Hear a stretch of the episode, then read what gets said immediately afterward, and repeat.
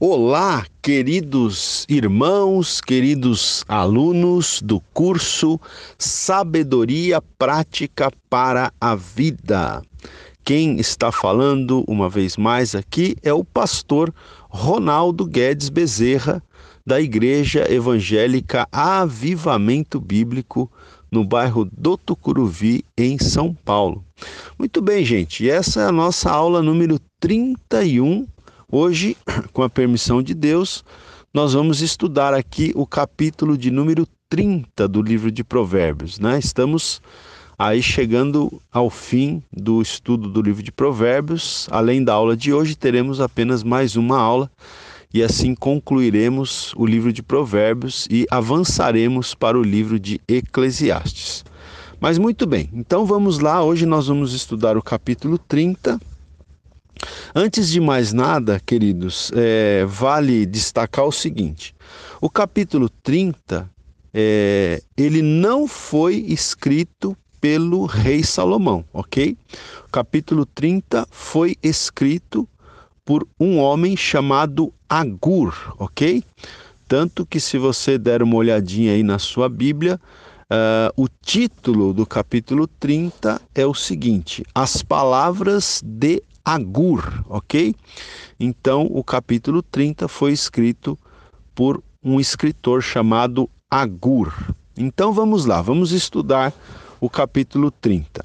Eu vou ler inicialmente os quatro primeiros versículos, ok? Depois eu vou então aqui tentar explicar para vocês esses quatro primeiros versículos. Vamos lá. Diz assim: Palavras de Agur, filho de Jaque de Massá. Então aqui identifica né, o autor deste capítulo. Aí na sequência diz o seguinte: Disse o homem: Fatiguei-me, ó Deus, fatiguei-me, ó Deus, e estou exausto, porque sou demasiadamente estúpido para ser homem. Não tenho inteligência de homem não aprendi a sabedoria, nem tenho o conhecimento do santo. Quem subiu ao céu e os ventos nos seus punhos? Quem amarrou as águas na sua roupa? Quem estabeleceu todas as extremidades da terra? Qual é o seu nome? E qual é o nome de seu filho, se é que o sabes?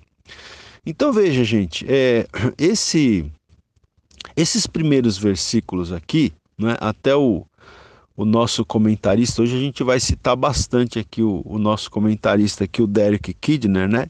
Ele dá o seguinte título para esses versículos, né? Principalmente para os versículos 2 a 4. Ele dá o seguinte título: A vã especulação do homem, né? Ou seja, a, a especulação vazia do homem. Né? Então, esse, esses versículos aqui, ele, eles estão mostrando a, a limitação humana, não é? A limitação humana em, em conhecer as coisas, a limitação humana em interpretar a realidade, a limitação humana em obter o conhecimento, em encontrar respostas, vamos dizer assim, não é?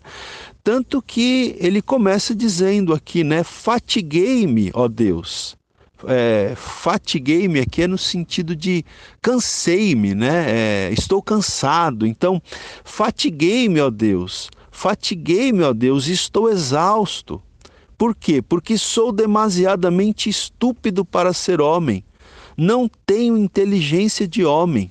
Não aprendi a sabedoria nem tenho o conhecimento do santo. Né? Então, o ser humano, gente, por mais que ele se esforce para obter o conhecimento, por mais que ele se esforce né, para conseguir interpretar a, a vida, a conseguir interpretar a realidade que nos cerca, não é? nós não conseguimos fazer isso com profundidade e às vezes o ser humano fica até cansado, né? Ah, isso daqui é um trabalho talvez dos, dos filósofos, né? os filósofos eles ficam até cansados de tentar encontrar respostas, de tentar né, é, interpretar a vida, a realidade que nos cerca, de tentar buscar é, respostas. Então, é, o, o ser humano ele termina ficando até cansado disso, né, e não consegue é, obter todas as respostas, compreender todas as coisas, e termina muitas vezes fazendo muitas especulações, especulações que são vãs, que são vazias, né? Então veja, o, o Derek Kidner ele até comenta aqui o seguinte, que esses versículos eles mostram uma consciência urgente da ignorância e limitação da experiência de um mero ser humano, especialmente do próprio escritor. Né? Então, o próprio escritor aqui, o Agur, ele está demonstrando uma consciência urgente da sua ignorância né? e da limitação da experiência de um mero ser humano. Né? Ou seja, por mais que tenhamos experiência, ainda assim a nossa experiência é limitada pois somos meros seres humanos, né? Tanto que você vê aqui que no versículo 3 ele diz: Não tenho o conhecimento do santo, né? Conhecimento de Deus. A gente não alcança a profundidade do conhecimento de Deus. Tanto que no verso 4 ele lança umas perguntas aqui, né? Quem subiu ao céu e desceu? Né? Algum de nós, algum ser humano, é, subiu ao céu e desceu? Quem encerrou os ventos nos seus punhos? Algum ser humano teve esse poder? senão o próprio Deus? Quem amarrou as águas na sua roupa? Quem estabeleceu todas as extremidades da terra? Não foi o Senhor Deus? Qual é o seu nome e qual o nome de seu filho, se é que o sabes? Então, é, o poder de Deus, né, comparado ao poder do ser humano é muito grande, né? E o, e o, e o poder, vamos dizer assim, dos homens comparado com o poder de Deus é, é ínfimo, é mínimo, né? Então o, o, ser humano não, não alcança, né? A sabedoria ah, do, do ser humano não alcança, né? A sabedoria de Deus, o conhecimento de Deus. Então o, o Derek Kidner ele até diz aqui, né? Que o é, que o autor aqui, que o escritor desse capítulo, da sua maneira bem própria, assevera que a reverência é o começo de todo conhecimento. Né? E aí a gente, a gente volta para o tema inicial do livro de Provérbios, que o temor do Senhor é o princípio da sabedoria. Né? Ou seja, é, o autor aqui ele está asseverando, ele está é, assim é, enfatizando que a reverência é o começo de todo conhecimento. Né? O ser humano é limitado em obter conhecimento, mas para obter algum conhecimento precisa ter muita reverência, precisa né, entender, reconhecer a sua limitação e também reconhecer a grandeza de Deus. Né? Assim, o ser humano pode começar a ter algum tipo de conhecimento, algum tipo de sabedoria. Muito bem, então vamos aqui seguir. Agora vamos para os versículos 5 e 6. Versículos 5 e 6. Diz assim: Toda palavra de Deus é pura. Ele, no caso Deus, né? Ele é escudo para os que nele confiam. Nada acrescentes às suas palavras, para que não te repreenda e sejas achado mentiroso. Então, é muito interessante também a gente a gente notar, né? O, o Derek Kidner ele faz essa essa observação aqui, esse comentário, ele diz assim, né, que esta declaração aqui que eu acabei de ler segue imediatamente após a confissão anterior. Então veja, a confissão anterior fala da limitação do ser humano em obter conhecimento. Né? Fala da, da vã especulação do homem em interpretar a realidade que o cerca. E aí, na sequência, o que, que a palavra de Deus traz aqui? O que, que o livro de Provérbios traz? O que esse capítulo traz? Traz a revelação perfeita de Deus. Né? Então, se o homem né, em sua limitação, não consegue explicar a realidade que o cerca, apenas consegue especulações vazias, é, ao contrário disso, a palavra de Deus é pura. Né? O homem, em sua sabedoria, uh, o homem, em sua limitação, não consegue obter o entendimento, o conhecimento que é, gostaria de ter. Mas, em detrimento disso, toda a palavra de Deus é pura. Não é? Então, ou seja, é, esse versículo, esses dois versículos, eles passam a apontar para a revelação de Deus, para a revelação perfeita de Deus, para a palavra de Deus, né? Quando diz, inclusive, aqui que toda a palavra de Deus é pura, essa, essa expressão pura aqui no, no original significa livre de escórias, né? livres de escórias, de impurezas. Né? Então, veja, o, o, até o Derek Kidner aqui ele diz, né? Não há, portanto, lugar para as nossas dúvidas. Por quê? O texto diz: toda a palavra de Deus é pura, é verdadeira, é livre de, de escórias. Ele, Deus, é escudo para os que nele confiam. Então não há lugar para dúvidas, porque Deus é escudo, né? ele é proteção para os que nele confiam, para os que nele colocam a sua confiança, a sua fé, não é?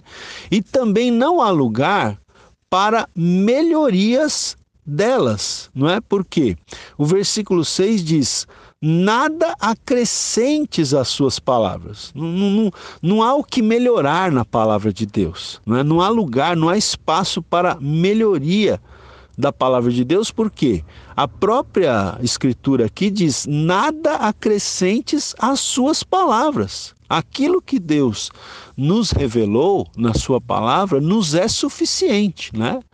É, é verdade que Deus não revelou todas as coisas, Ele revelou aquilo que nós precisávamos saber, precisávamos conhecer não é, a respeito dele, a respeito da salvação que ele tem nos proporcionado em Cristo Jesus, não é?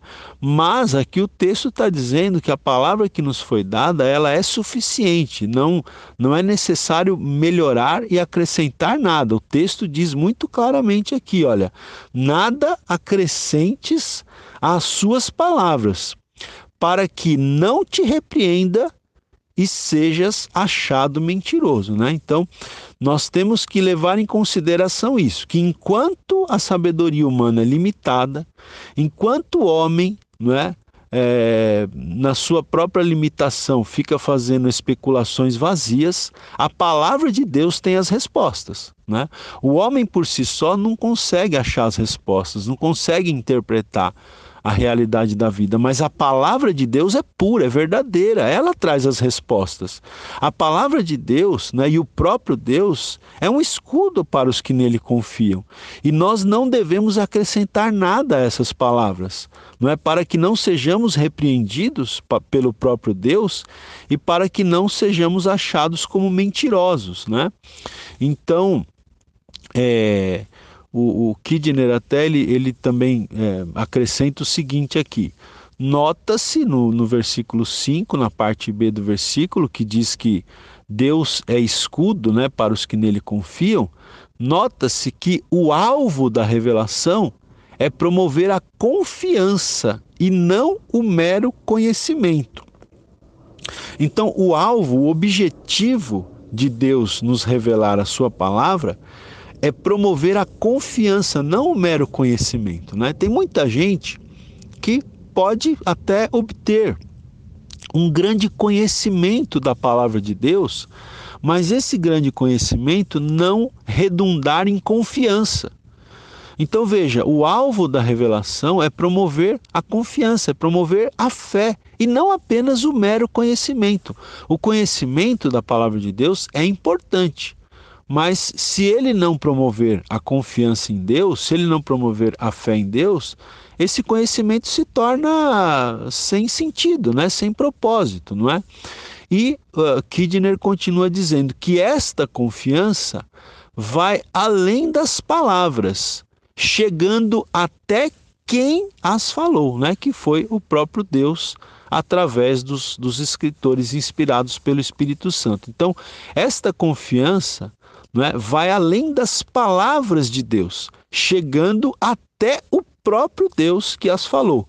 Por isso que o texto diz aqui que ele, Deus, é escudo para os que nele confiam. Amém, queridos? Vamos lá, vamos seguir adiante aqui. Aí no versículo, no versículos, nos versículos 7 a 9, nós temos aqui é, três versículos muito interessantes, gente. Na verdade, é como se fosse aqui uma oração, né? Que o, que esse escritor, o Agur, que escreveu esse capítulo 30, é como se fosse uma oração que ele faz aqui. Eu gosto muito desse texto aqui, né? Eu sempre, eu sempre me lembro, eu sempre relembro aqui desses versículos é, na minha jornada aí. Diz assim: olha, duas coisas te peço, não mas negue antes que eu morra, não é? Duas coisas eu te peço, Senhor, não, não me negue estas coisas antes que eu morra. Afasta de mim a falsidade e a mentira. Não me des nem a pobreza, nem a riqueza. Dá-me o pão que me for necessário, para não suceder que, estando eu farto, te negue e diga: Quem é o Senhor? Ou que, empobrecido, venha a furtar e profane o nome de Deus. Né? Então, quais são os dois pedidos aqui que o Agur faz a Deus e que eu creio que a gente também deve fazer a Deus esta oração, né? Dois pedidos. Primeiro, ele pede que Deus afaste dele a falsidade e a mentira, né? Primeiro pedido. E o segundo pedido, ele pede que Deus dê a ele é, que Deus, melhor dizendo, que Deus não dê a ele nem a pobreza nem a riqueza. Dá-me o pão que me for necessário. Né? Então, ele pede que Deus não, não permita nem que ele seja muito rico e nem que ele seja muito pobre, mas que Deus dê a ele uma vida digna, que Deus dê a ele né, o pão que for necessário. E aí ele diz aqui, para não acontecer que se ele tiver muito, né, ele fala, vai que eu fique muito rico, eu esteja farto, né? E venha a negar a Deus, porque a gente sabe, né, gente, que é, o excesso de riqueza, o excesso de prosperidade, ele pode fazer com que, com que o homem fique muito autoconfiante, deixe de confiar em Deus, né? Ele, o homem, o homem que é rico, que tem muitos bens materiais, ele precisa vigiar muito nesse ponto. Inclusive, o próprio Senhor Jesus disse que era mais fácil um camelo passar pelo fundo de uma agulha do que o rico entrar no reino dos céus. Por quê? As riquezas, elas trazem uma falsa segurança a pessoa começa a se sentir tão segura, tão independente, tão autossuficiente, que não precisa de ninguém e pode chegar à tentação de achar que não precisa nem de Deus. Né? Então, esse autor aqui, ele chega a pedir isso, que Deus não lhe dê nem a pobreza nem a riqueza, para que, se ele for rico demais, ele não venha a se esquecer de Deus, não venha a negar a Deus, né? E também ele pede que ele não seja pobre demais para que ele não venha cair na tentação de roubar e assim profanar o nome de Deus. Então, eu acho bem interessante aqui essa oração, não é? Eu penso que talvez a coisa mais sábia mesmo seja nós vivermos uma vida assim, é, com dignidade, né, gente? É, isso eu, eu também é, sempre peço a Deus, sabe? Ah, eu, eu peço a Deus, eu, eu não peço riquezas a Deus, né? mas eu peço que Deus me permita viver uma vida digna, não é? Viver uma vida digna, que Deus me dê aquilo que eu preciso para viver com dignidade, para sustentar a minha esposa, a minha família, não é? E, e é isso, eu penso que, que esse, esse equilíbrio é muito interessante aqui. Eu quero a ler aqui o comentário do Kidner a respeito desses dois versículos, ele diz o seguinte, né? É, que os dois pedidos dizem respeito ao caráter, né? Porque ele pede para não é, para não ser falso, né? Para que Deus afaste dele a falsidade e a mentira. Então, esses dois pedidos têm a ver com o caráter e também tem a ver com as circunstâncias que são um perigo para o caráter, né? As circunstâncias que são um perigo para o caráter. Ou seja, a riqueza e a pobreza, né? A riqueza por conter o perigo de nos afastar de Deus e a pobreza por ter o perigo de nos, nos levar a furtar e profanar o nome de Deus.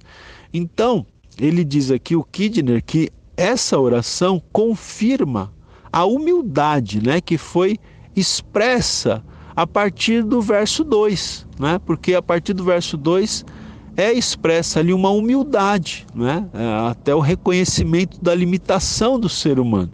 Então, essa oração aqui, dos versículos 7 a 9, confirma a humildade que foi expressada a partir do verso 2, mostrando que se trata de um anseio pela integridade conforme a vontade de Deus e não de grandes coisas para si, não é? Então é isso, meus queridos. Eu continuo no próximo áudio.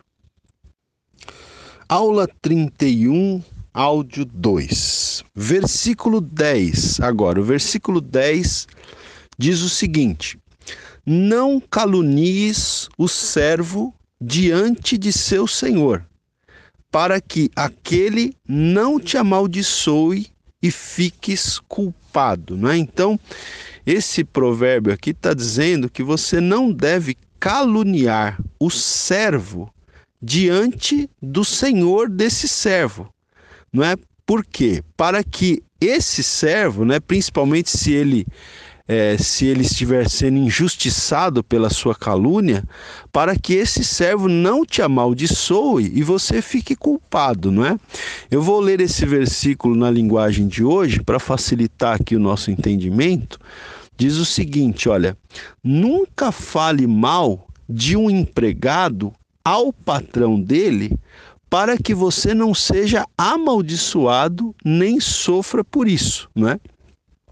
Nunca fale mal de um, de um empregado ao patrão dele, para que você não seja amaldiçoado. Né? No caso, é, você seria amaldiçoado se você estivesse falando mal, caluniando esse, esse empregado injustamente e nem venha sofrer por causa disso, não é? Então, aqui o, o Derek Kidner, ele comenta o seguinte, ele comenta o seguinte, ele dá o seguinte título a esse provérbio: equidade para os desprivilegiados, né? Então, equidade aqui tem a ver com, com justiça, né? Justiça, equidade para os desprivilegiados. Então, ele diz aqui que o temor a Deus, que é expresso, né, nos versículos anteriores, o temor a Deus ele dá origem ao respeito para com os fracos, né? Aquele que tem temor de Deus, temor a Deus, ele respeita as pessoas fracas.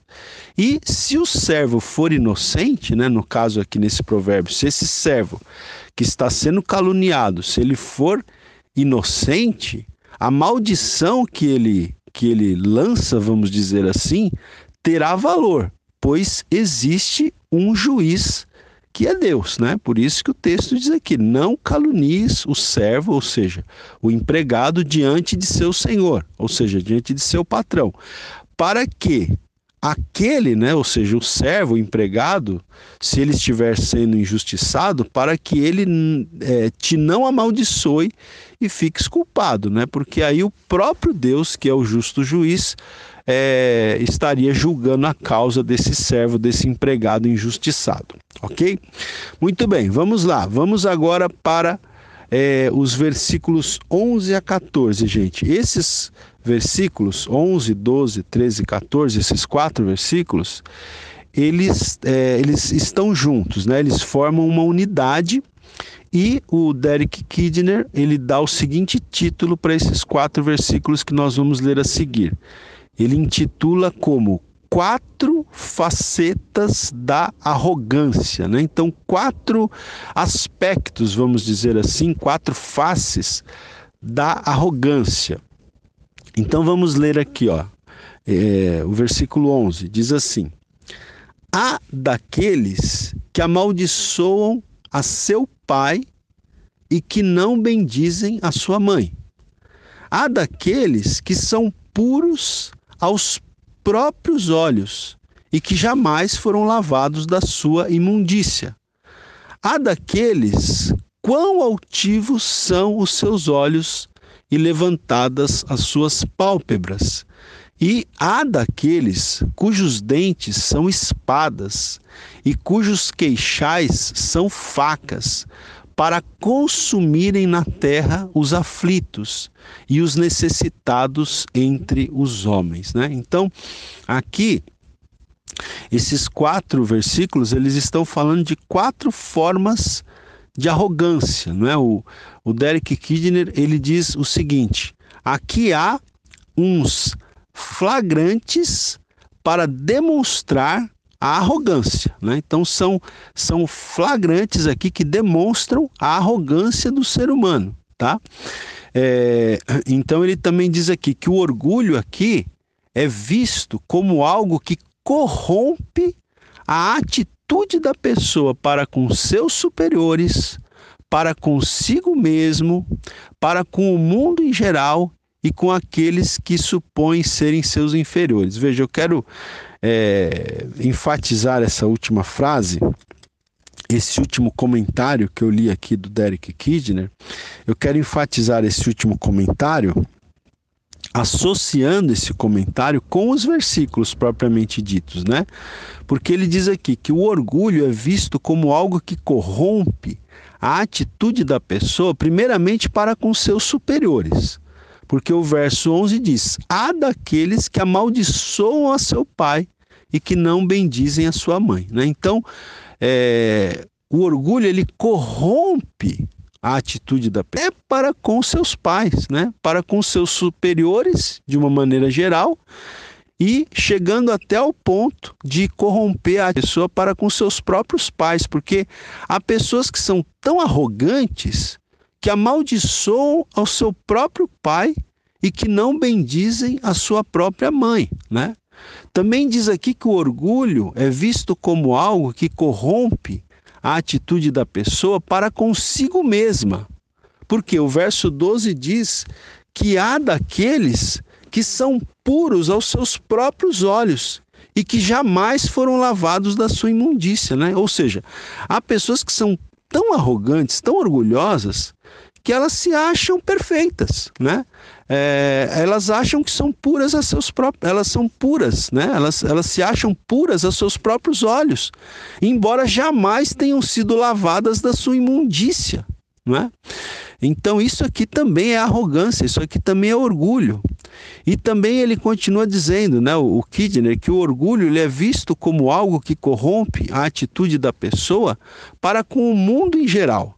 Porque no verso 13 diz assim: Há daqueles quão altivos são os seus olhos e levantadas as suas pálpebras, né? Então, há, há, há, pessoas que são extremamente arrogantes, né? São extremamente é, orgulhosas. Quão altivos são os seus olhos, né? Na linguagem de hoje fica mais claro esse versículo 13. Diz assim, ó: Há pessoas que são tão orgulhosas que olham os outros com desprezo, né? Então são pessoas que são é, quão altivos são os seus olhos, né? Ou seja, olham para os outros com desprezo, né? Ou seja, tem uma atitude ah, errada, orgulhosa para com o mundo em geral, para com as pessoas em geral. E ainda diz aqui que o orgulho também é visto como algo que corrompe a atitude da pessoa com aqueles que supõem serem seus inferiores, né? Então, o arrogante é que o orgulhoso, ele corrompe a sua atitude para com aqueles que ele, o orgulhoso, supõe serem seus inferiores. Ele se acha superior e acha que existem pessoas que são inferiores a eles. Por isso que o verso 14 diz: Há daqueles cujos dentes são espadas e cujos queixais são facas, para consumirem na terra os aflitos e os necessitados entre os homens, né? Na linguagem de hoje diz assim, olha, há pessoas que ganham a vida explorando sem dó nem piedade os pobres e os necessitados. Então, são tão arrogantes, são tão orgulhosos, tão autossuficientes, que ganham a vida explorando, sem dó nem piedade, os pobres e os necessitados.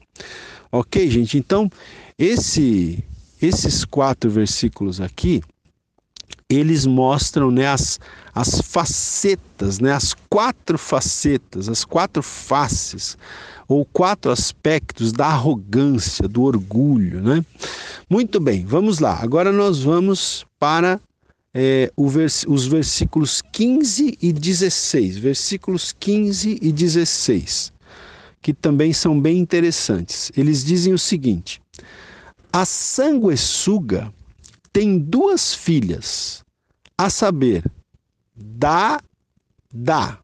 Olha que interessante, né? Está dizendo aqui que a sanguessuga tem duas filhas. Quais são os nomes das duas filhas da sanguessuga? Dá e Dá. Ou seja, é como se fossem irmãs gêmeas e que têm o mesmo nome, né?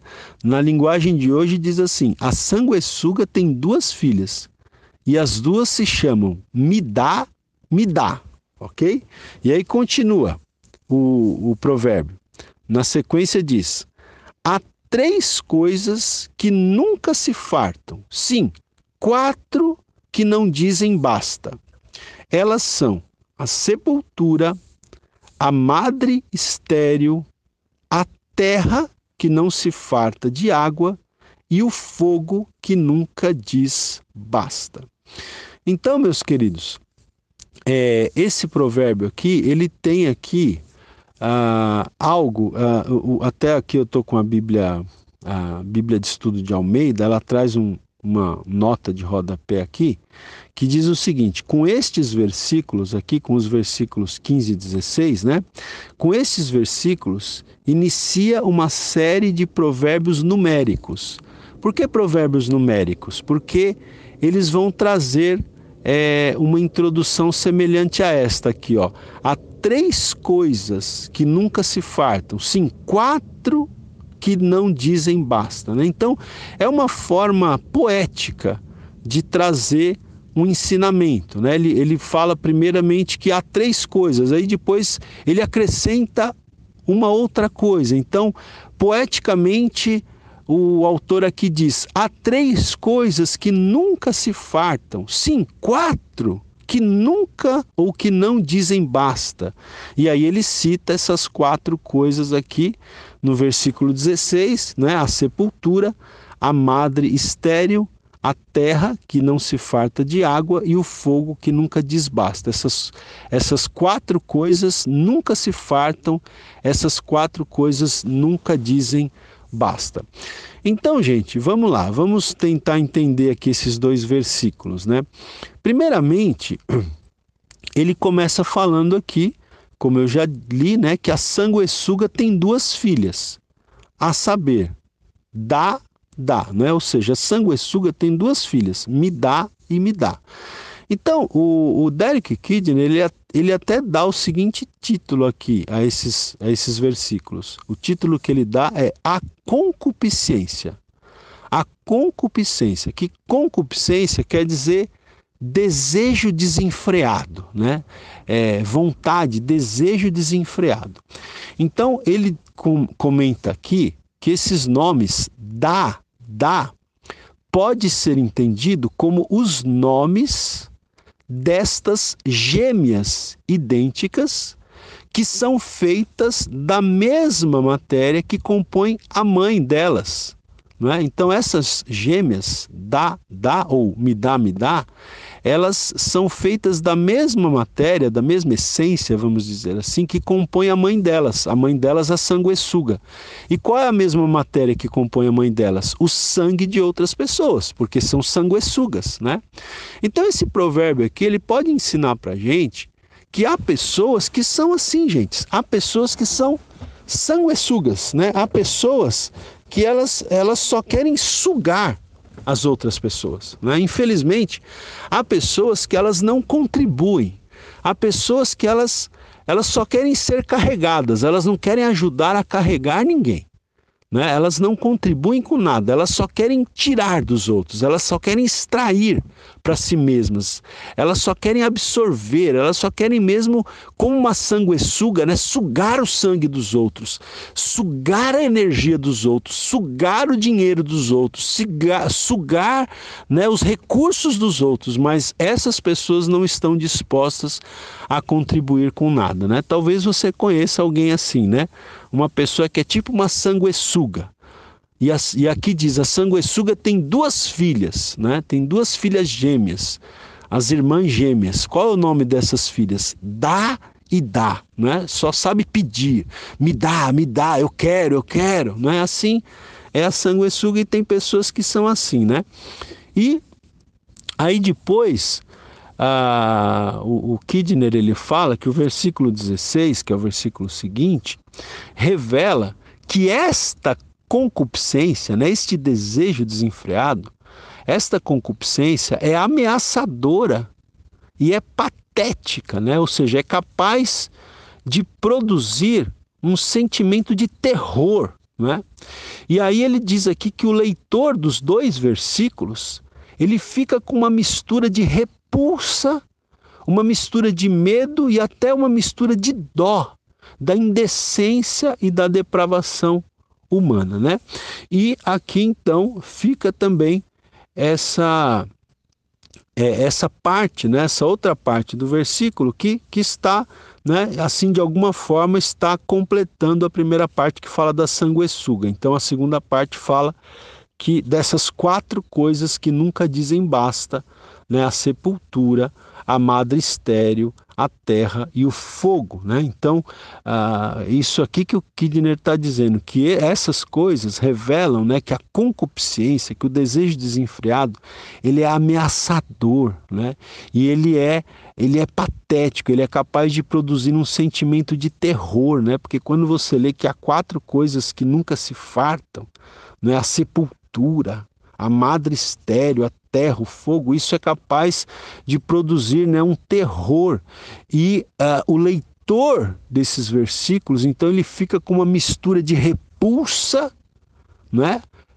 Por essa atitude da sanguessuga, uma mistura de medo, né, por causa daquelas coisas que nunca se fartam, e até com uma mistura de dó da indecência e da depravação humana, ok? Muito bem, vamos lá, vamos seguir. Gente, o versículo 17 é um versículo muito é, assim, é muito contundente, né? Eu vou ler aqui para vocês. O versículo 17, ele é um versículo extremamente contundente. Olha só o que diz o versículo 17. Diz assim: Os olhos de quem zomba do pai ou de quem despreza a obediência à sua mãe, corvos do ribeiro os arrancarão, e pelos pintãos da águia serão comidos. Então veja só, por isso que eu falei, esse provérbio é muito contundente, porque ele está dizendo que os corvos do ribeiro vão arrancar os olhos e os pintãos da águia vão de quem? Ou de quem despreza a sua mãe ou despreza a obediência à sua mãe.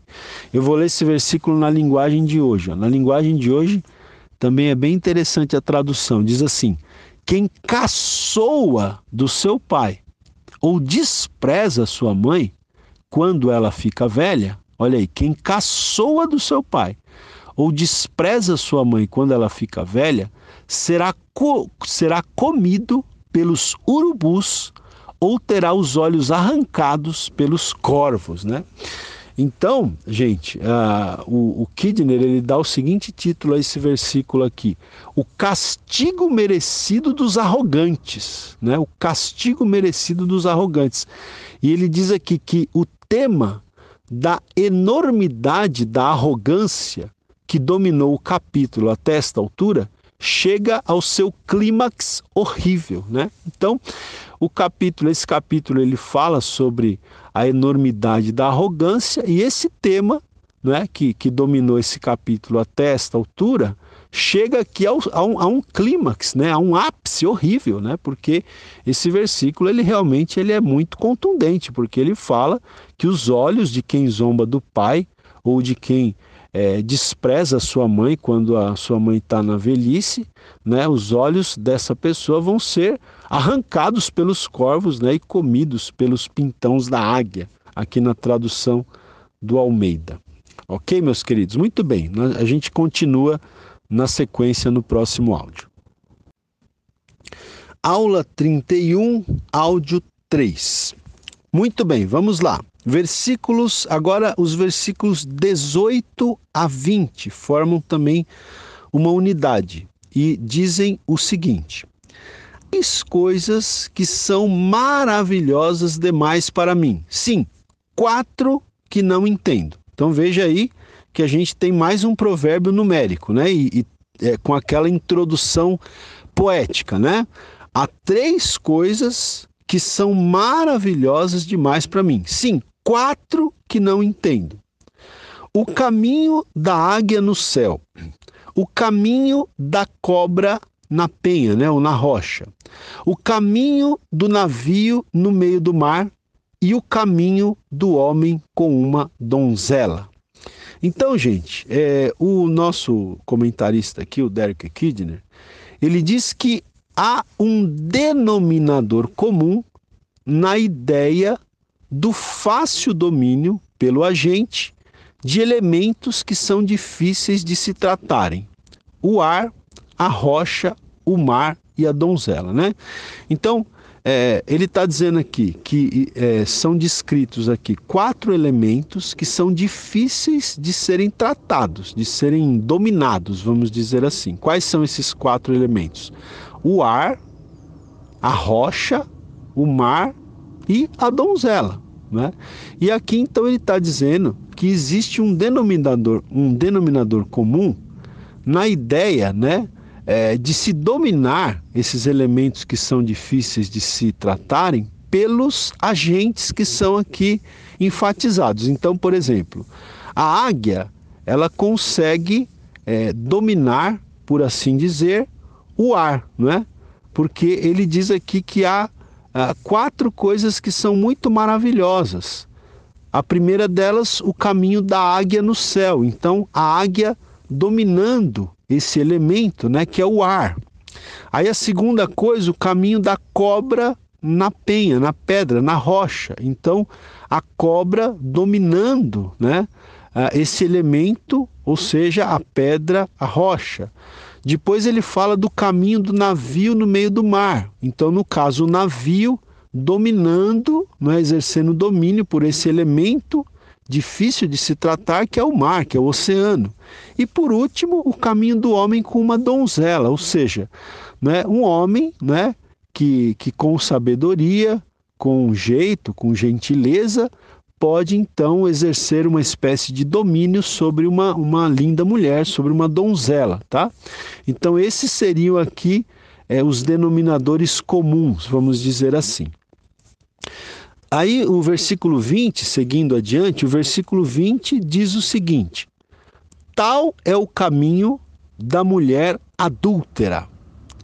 Come e limpa a boca e diz: Não cometi maldade. Então veja, vou reler aqui, né? Ele está dizendo que é, assim, né? Tal é o caminho da mulher adúltera. Assim é o caminho da mulher adúltera. Ela come limpa a boca e diz: Não cometi maldade.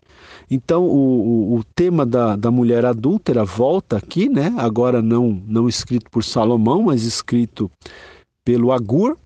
E o, o Kidner ele comenta o seguinte: que para essa mulher adúltera, um ato de adultério não é mais especial do que suas refeições regulares. Né? Então, para a mulher adúltera, cometer um adultério é como fazer uma refeição comum, né? É uma coisa tão comum para uma mulher adúltera. Cometer um adultério é uma coisa tão comum como comer uma refeição qualquer, como almoçar, como jantar, né? Então, por isso que o provérbio diz que tal é o caminho da mulher adúltera: come, limpa a boca e diz: não cometi maldade.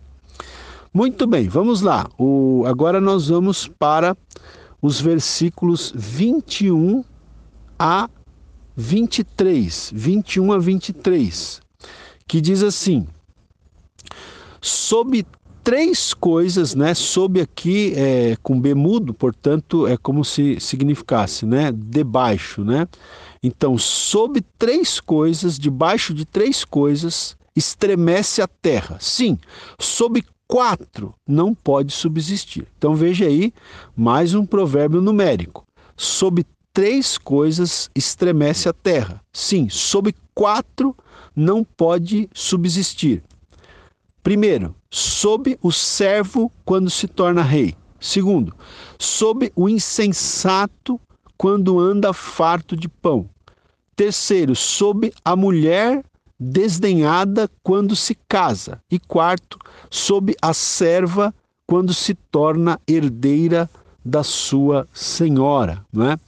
É, eu vou ler esse, esses versículos aqui na, na linguagem de hoje, para facilitar a nossa compreensão. Então, ah, diz o seguinte: há quatro coisas que a terra não pode tolerar: o escravo que se torna rei, o tolo que tem para comer tudo o que quer, a mulher de mau gênio que arranja casamento e a escrava que toma o lugar da sua senhora, né? E aqui o, o Derek Kidner ele faz o seguinte comentário, ele diz: a Bíblia não dá valor aos pretensiosos que querem ser mais do que são. Né? Então a Bíblia nunca nunca deu valor, nunca dá valor àquele tipo de gente pretensiosa que quer ser mais do que realmente é. Por isso que ele diz aqui que a terra estremece, né? que a terra não pode subsistir quando, por exemplo, um servo se torna rei. Não é por quê? Porque é, né, provavelmente no, no, sentido de esse servo ser uma pessoa pretensiosa que quer ser mais do que realmente é ou quando um insensato anda farto de pão, ou quando uma mulher desdenhada, né, ou como diz na linguagem de hoje, uma mulher de mau gênio, é, se casa, né? ou mesmo quando uma serva é, se torna herdeira de sua senhora. Tá? Então, seriam aqui exemplos de pessoas pretensiosas que é, queriam, né, ou, ou ou viriam a querer ser mais do que realmente são, mais do que realmente eram, né? Então, a Bíblia não dá valor aos pretensiosos que querem ser mais do que realmente são. Então, fica aqui a lição para gente, né? Que nós jamais é, sejamos pretensiosos, que nós jamais venhamos a querer ser mais do que realmente somos, não é mais do que realmente Deus nos tem permitido ser. Ok, queridos? Vamos lá. Agora, a, a, próxima sequência aqui, que vai do versículo 24 ao 28, também é muito boa essa sequência. Eu gosto muito desses versículos aqui. Eu já até é, fiz aqui pregações né, em cima desses, desses versículos, uh, desses cinco versículos, 24, 25, 26, 27 e 28, desses cinco versículos que nós vamos ler a seguir. Olha só, também é um provérbio numérico. Diz o seguinte. Há quatro coisas muito pequenas na terra, que, porém, são mais sábias que os sábios. Olha só. Quatro coisas. Na verdade, ele vai falar de quatro. É, quatro animaizinhos, vamos dizer assim, tá? Quatro pequenos animais. Então, há quatro coisas muito pequenas na terra, muito pequenas na terra, que porém são mais sábias que os sábios. Então, essas quatro coisas, esses quatro animais, embora sejam muito pequenos, eles são mais sábios do que os próprios sábios. Então vamos lá, versículo 25. As formigas, povo sem força, todavia no verão preparam a sua comida.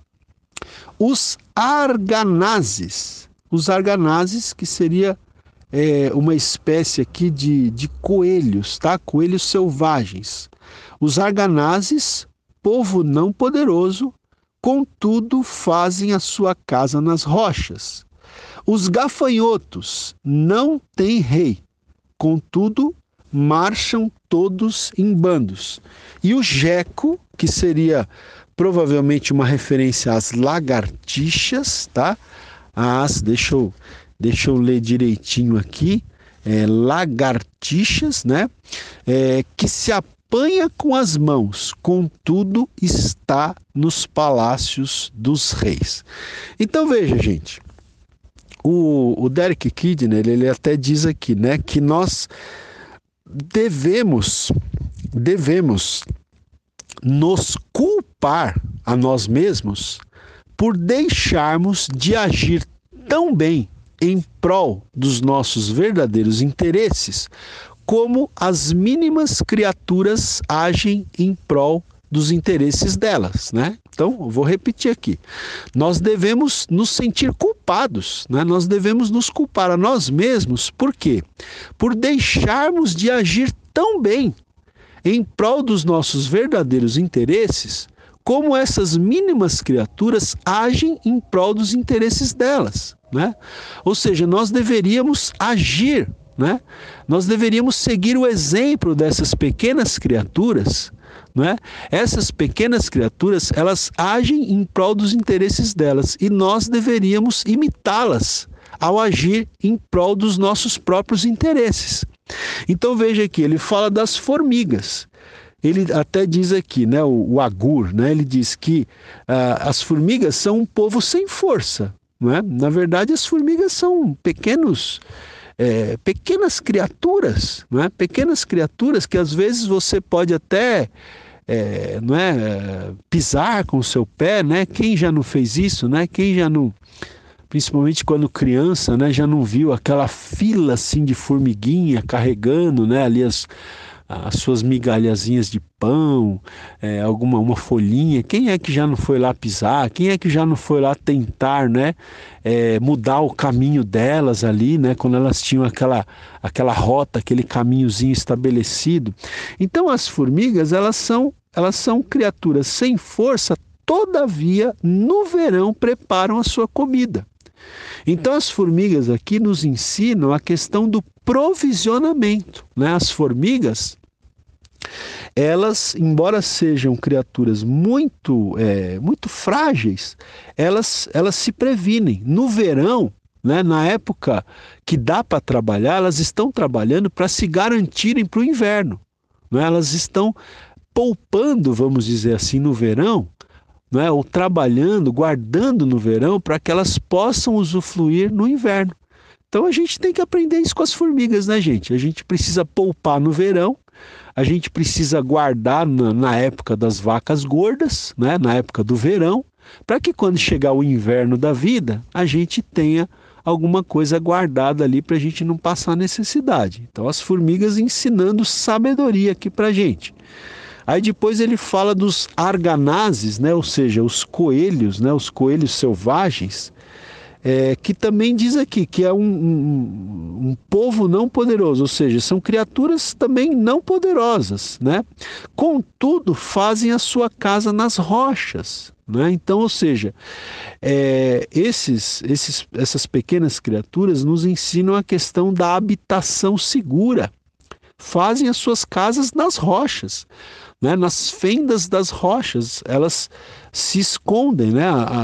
Até o Kidner aqui ele faz um comentário aqui uh, que, que são esses esses arganazes, esses coelhos, né, selvagens, eles são animaizinhos tímidos que se apressam na fuga para as fendas das rochas, onde se escondem, né?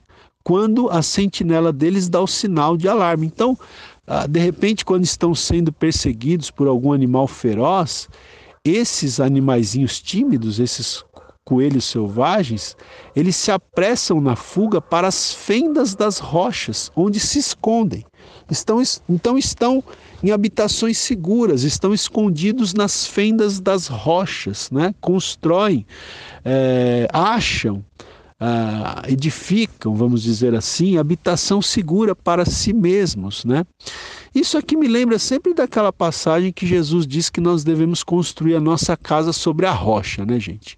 Quem é que constrói a sua casa sobre a rocha? Aquele que ouve e pratica a palavra de Deus. Né? Aqueles que ouvem e não praticam são aqueles que constroem a sua habitação, a sua casa sobre a areia. Mas aqueles que ouvem e praticam, colocam em prática a palavra de Deus, são aqueles que constroem as suas casas sobre a rocha, né? Aí depois ele também fala dos gafanhotos, que não tem rei, os gafanhotos eles não têm um, um rei, um líder sobre eles, contudo, eles conseguem marchar em bandos, eles conseguem marchar de uma maneira ordenada, organizada. Então os gafanhotos ensinam para a gente a sabedoria da organização, da ordem, né? do ordenamento. Né? Então, uh, nós precisamos aprender isso, né? ter as nossas vidas organizadas. Tá? E o, o jeco aqui, que é a lagartixa, né? que diz aqui que você consegue apanhar com as mãos, contudo, está nos palácios dos reis. Né?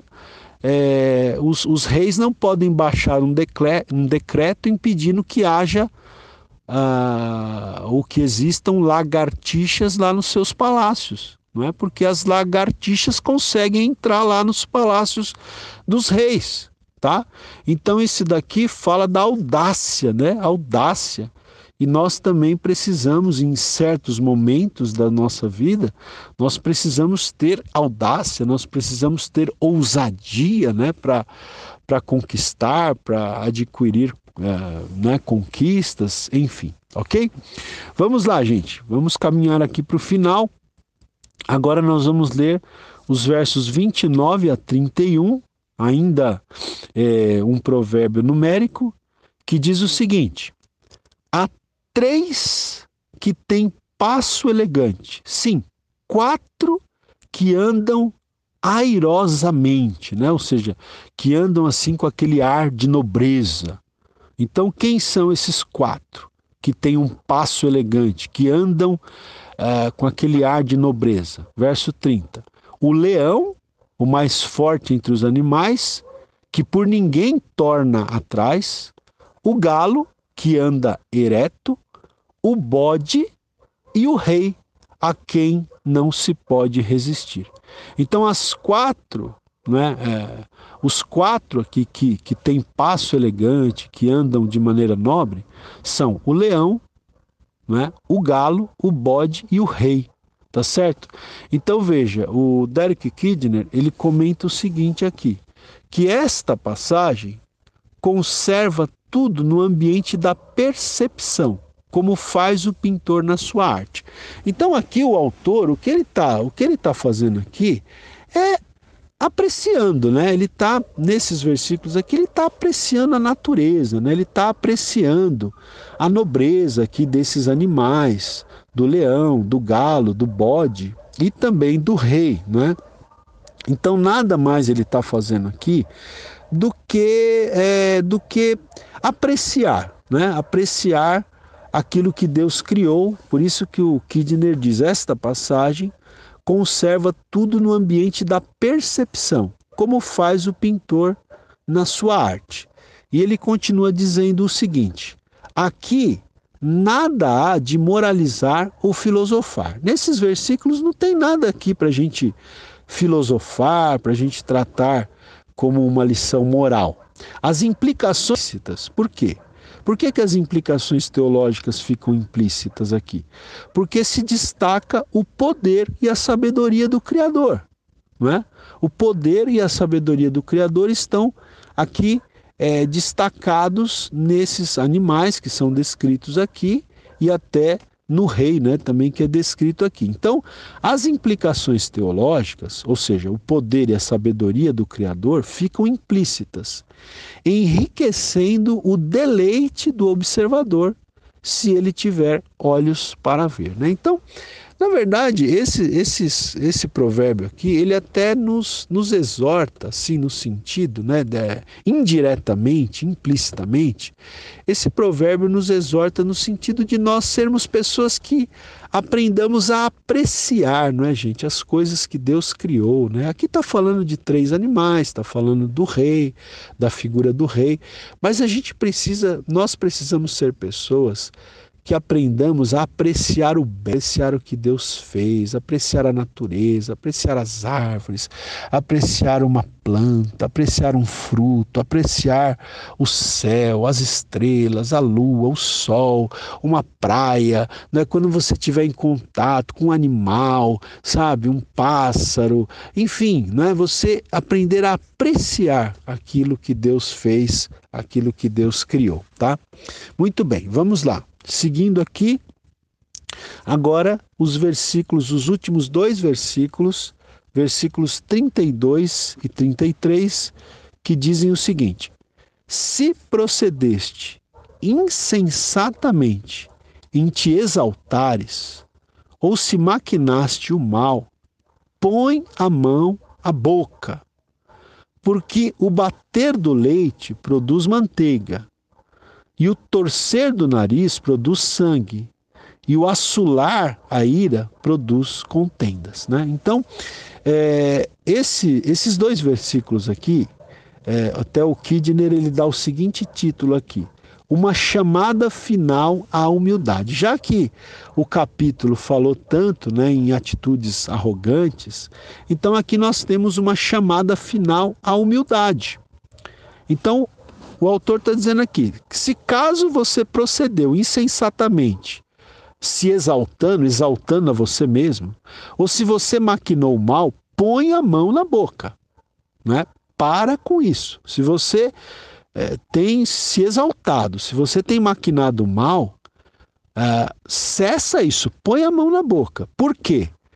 Porque o bater do leite produz manteiga. Porque uma pancada no nariz produz sangue. E porque provocar a ira produz contendas. Então, da mesma maneira que o bater do leite produz manteiga, se você ficar se exaltando ou se você ficar maquinando mal, isso não vai terminar bem. Né? Do mesmo jeito que você bater o leite vai ter o resultado de produzir manteiga, se você ficar se exaltando, se você ficar se auto-orgulhando, se você ficar maquinando mal, isso vai trazer algum tipo de resultado negativo. Assim como torcer o nariz produz sangue, assim como uma pancada no nariz produz sangue, assim como provocar a ira produz contendas, né? Então, aqui é uma chamada à humildade para que nós não venhamos a proceder insensatamente, nos exaltando e nem mesmo maquinando o mal. Ok, meus queridos? Então chegamos aqui ao final de mais uma aula e até a próxima aula, permitindo Deus.